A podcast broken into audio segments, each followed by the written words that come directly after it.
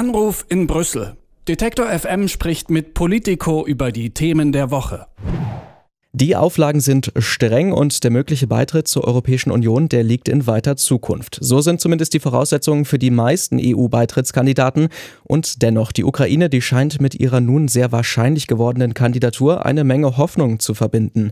Unterstützung erhält das Land unter anderem von der EU-Kommission und auch von vielen Regierungen europäischer Staaten, unter anderem auch von Deutschland. Was der in Aussicht stehende Status als EU-Beitrittskandidat für das Land und für den weiteren Kriegsverlauf gegen Russland nun bedeuten könnte. Das bespreche ich mit Hans von der Burchardt von Political Europe.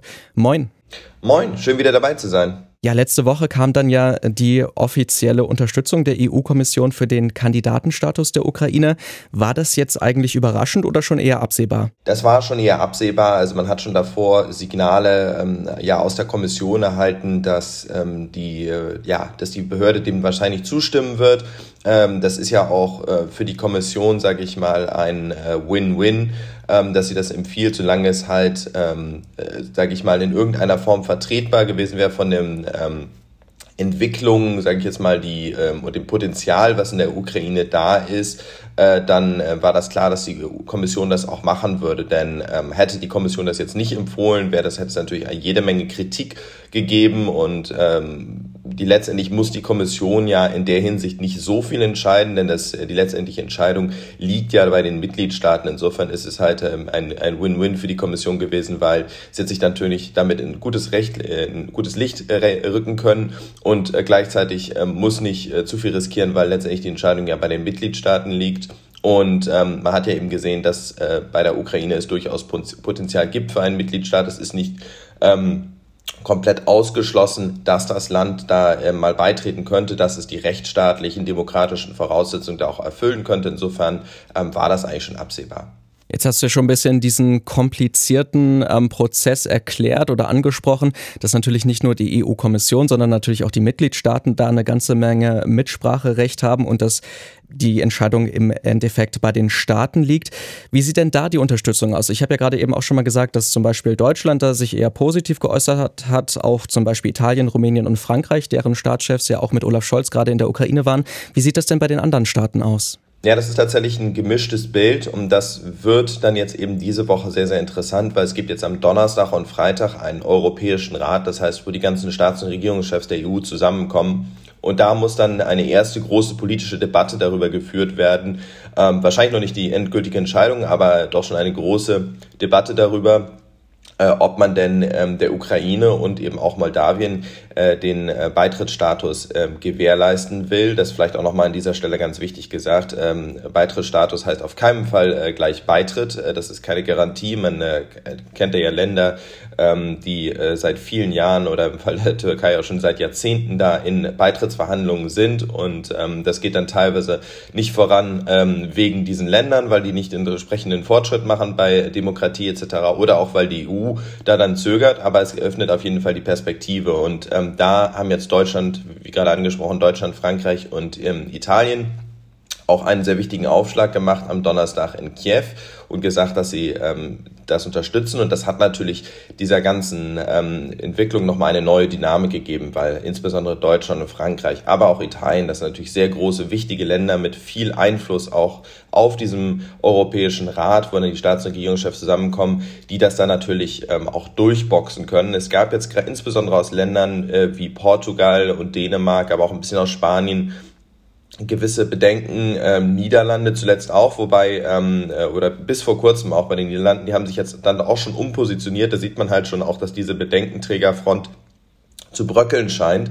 Insofern ähm, gehe ich davon aus, dass das ähm, jetzt eigentlich eine relativ sichere Sache ist, dass der Europäische Rat da auch zustimmen wird, weil eben diese großen Länder sich dahinter mit ihrem äh, gesamten politischen Gewicht dahinter gestellt haben und weil das eben genau wie bei der ähm, Kommission schon, da sprach ich das anders, ist eine, eine, eine, eigentlich eine Win-Win, also wo man auch einfach sagen muss, äh, das ist äh, etwas, wo es auch ein wichtiges politisches Signal ist. Und das ist jetzt, glaube ich, auch bei den Staats- und Regierungschefs so angekommen, dass man einfach sagt, sagt, ähm, die Ukraine, man, man kann die jetzt nicht im Stich lassen, man kann ihr nicht diese wichtige moralische Unterstützung ähm, verwehren, jetzt auch eine Beitrittsperspektive für die EU zu schaffen. Ähm, dieses Land verteidigt ja auch europäische Werte, Demokratie, ähm, Freiheit in diesem Augenblick gegen eine Aggression, gegen einen Aggressor.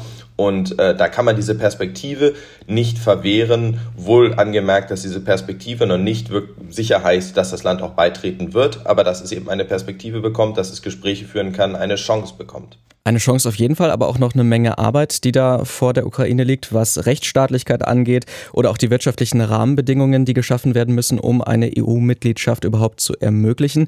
Trotzdem sprechen viele Leute natürlich jetzt, und du hast es auch gerade schon so ein bisschen angedeutet, von ja einer Art großen Wirkung für die ukrainische Bevölkerung, die davon ausgeht. Wie hat man denn in der Ukraine diese Entscheidung der Kommission wahrgenommen? Ja, also der ähm, ukrainische Präsident Zelensky, der hat jetzt ähm, äh, seine, eine seiner Fernsehansprachen jetzt äh, gestern Abend auch von einer historischen Woche für die Ukraine gesprochen. Da hat er sowohl auf diesen Gipfel ähm, äh, äh gezählt, als auch natürlich die aktuellen Entwicklungen äh, militärisch gesehen in der Ukraine, wo es jetzt ja derzeit auch wieder sehr heftige Kämpfe gibt.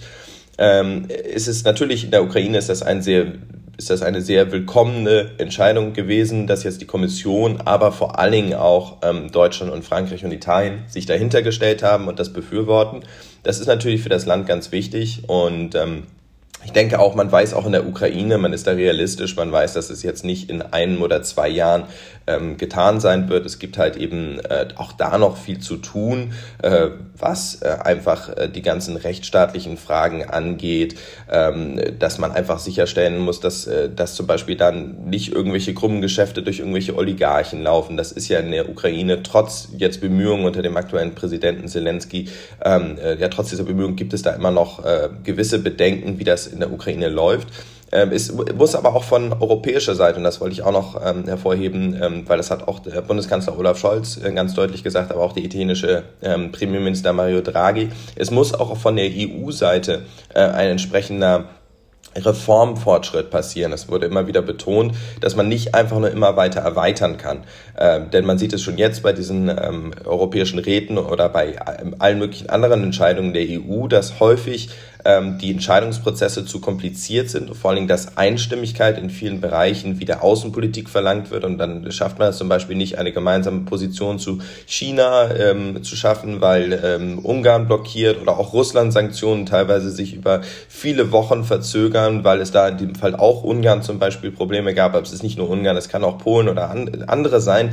Insofern, da wird immer wieder betont, auch wir als EU also nicht nur die Ukraine muss jetzt Reformen machen, sondern wir auch wir als EU müssen uns reformieren. Andern, andernfalls kann diese Erweiterung gar nicht ähm, geschehen. Und ähm, das ist äh, sicherlich noch ein, etwas, was sehr, sehr schwierig ist, äh, wo sehr, sehr viel Arbeit gemacht werden muss. Und ähm, ja, da muss man natürlich wirklich noch sehen, wie realistisch ist das jetzt auch wirklich von der EU-Seite, dass diese Erweiterung in den nächsten, ich sag jetzt mal, fünf, sechs Jahren vielleicht dann, was ein realistischer Zeitraum wird, oder vielleicht auch zehn Jahren passieren kann.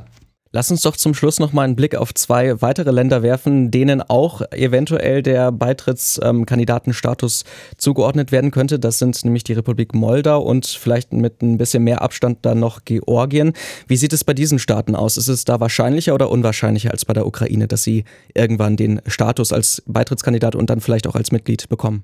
Ja, also äh, natürlich ist bei der Ukraine auch noch ein Hindernis, dass sie dort, dort ein Krieg ist. Und man kann natürlich nicht sagen, wir, wir nehmen euch jetzt auf oder wir finden ernsthafte Gespräche, solange überhaupt klar ist, ähm, wie dieses Land in Zukunft aussieht, geografisch, aber auch von der Stabilität, ähm, weil es sich halt eben in einem Krieg befindet.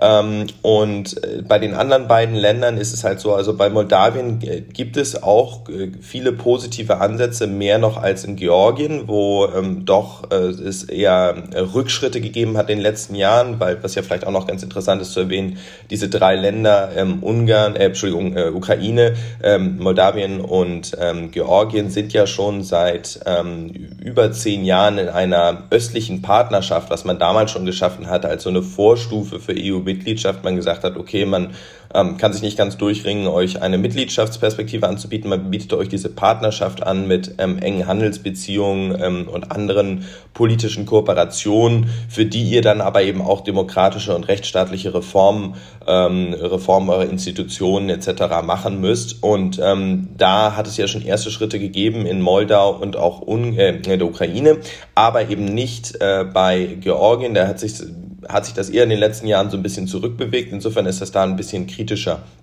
Vielleicht noch einen Punkt, den ich äh, ganz kurz anbringen wollte, weil er auch noch sehr wichtig ist, äh, von der EU-Perspektive, wenn man über diese äh, drei Länder spricht und insbesondere die Ukraine, weil es so ein großes Land ist und es ja bei der ähm, Menge, Bevölkerungsmenge der Mitgliedstaaten auch immer interessant ist, wenn es zur Abstimmung kommt. Es gibt ja neben der Einstimmigkeit, die ich ja vorhin angesprochen habe, auch noch die äh, qualifizierte Mehrheit bei ähm, einigen Entscheidungen der EU. Und ähm, wenn man jetzt äh, diese drei Länder oder vor allen Dingen die Ukraine als Mitgliedstaat äh, in die EU hereinlassen ähm, würde, dann würde das bei diesen Mehrheitsentscheidungen, wo eine Zweidrittelmehrheit ähm, äh, entscheidend ist, wo auch die Bevölkerungsmenge ähm, nicht ganz ähm, unwichtig ist, wäre es möglich für andere EU-Staaten Deutschland und Frankreich zu überstimmen. Die haben da bislang wegen ihrer schieren Größe einfach immer eine ähm, ja, gewisse Vetomacht gehabt. Das ist vielleicht auch noch ganz interessant als Perspektive, wo man einfach mal gucken muss, okay, wirklich ganz am Ende dieser Debatte, ähm, politisch gesehen, wollen diese Länder das dann wirklich, ähm, weil sie könnten überstimmt werden. Das äh, muss man sich dann auch immer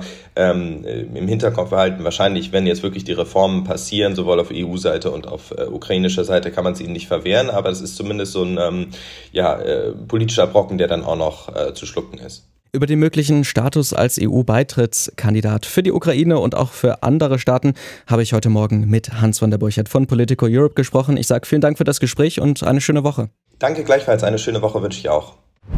Anruf in Brüssel. Detektor FM spricht mit Politico über die Themen der Woche.